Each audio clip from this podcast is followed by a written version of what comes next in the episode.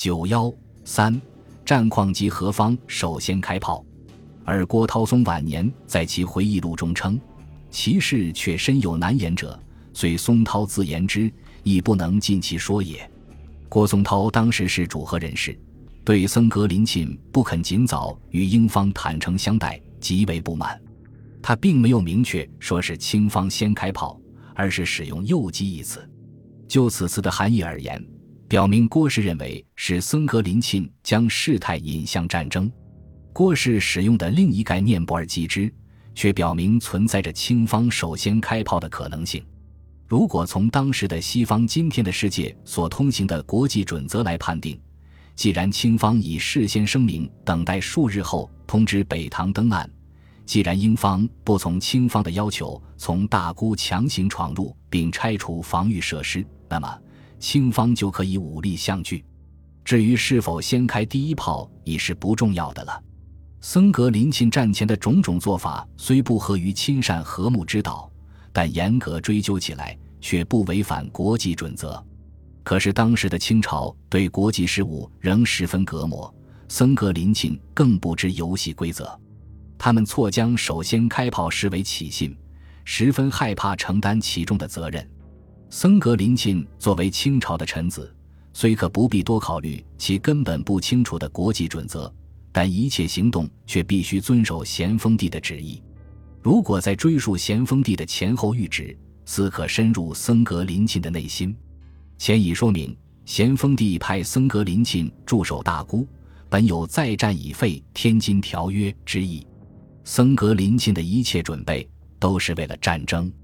然，一八五九年三月二十五日，咸丰帝收到当时的直隶总督庆奇的奏折，称天津为京师门户，全局攸关，轻于驿站，唐小错，故伤国体，即获胜亦非长策，是以慎重图为，为其万全无弊，态度有所转变。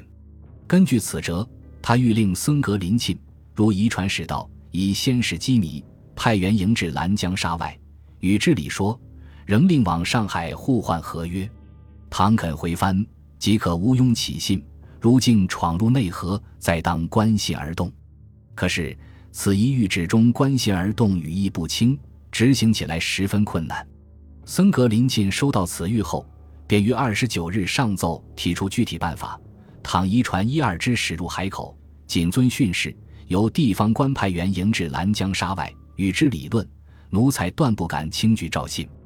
设三五只以上蜂拥而至，是决裂情形已露。自未便专事机密，且重防设备海口。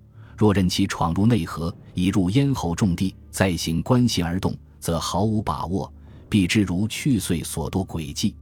四以以兰江沙内积新滩为限，虽仍应遵旨派员往谕，然急需加倍提防。设境闯入积新滩，是不能不设以兵威。只可鼓励将士奋力截击，开炮轰打。僧格林沁的意思很明显，应舰船一过鸡心滩，立即开炮。咸丰帝虽同意了僧格林沁的意见，上谕中称：若竟是其船多，一拥而前，直入鸡心滩，则是有意寻衅，亦不能不设以兵威。但在其后，又加了一句：唯在僧格林沁相机着办。按照当时语言风格。后一句的准确含义是能不打尽量不打。咸丰帝发出此谕之后，颇有些不放心，派其亲信怡亲王载元前往大沽，传达其密谕：如夷人入口不依规矩，可悄悄击之。只说是乡勇，不是官军。这种掩耳盗铃的办法，当时更难执行。僧格林沁便提出了由北塘入口的方案。到了六月十八日。咸丰帝收到桂良从上海发来的奏折，指英国等国公使已率舰北上，给僧格林沁的谕旨中又加了一句：“倘该宜须放枪炮入口试探，勿使遗传受我误伤，勿令官兵轻举妄动。”六月十九日，咸丰帝收到僧格林沁英舰到达后的第一次报告，谕旨中称：“该遗船既退回鸡心滩外，且尚无多只，亦不止与之用武。”六月二十二日，咸丰帝收到僧格林沁第二次报告，谕旨中强调，唯当加以严防，不止与之用武，致令借口挑衅。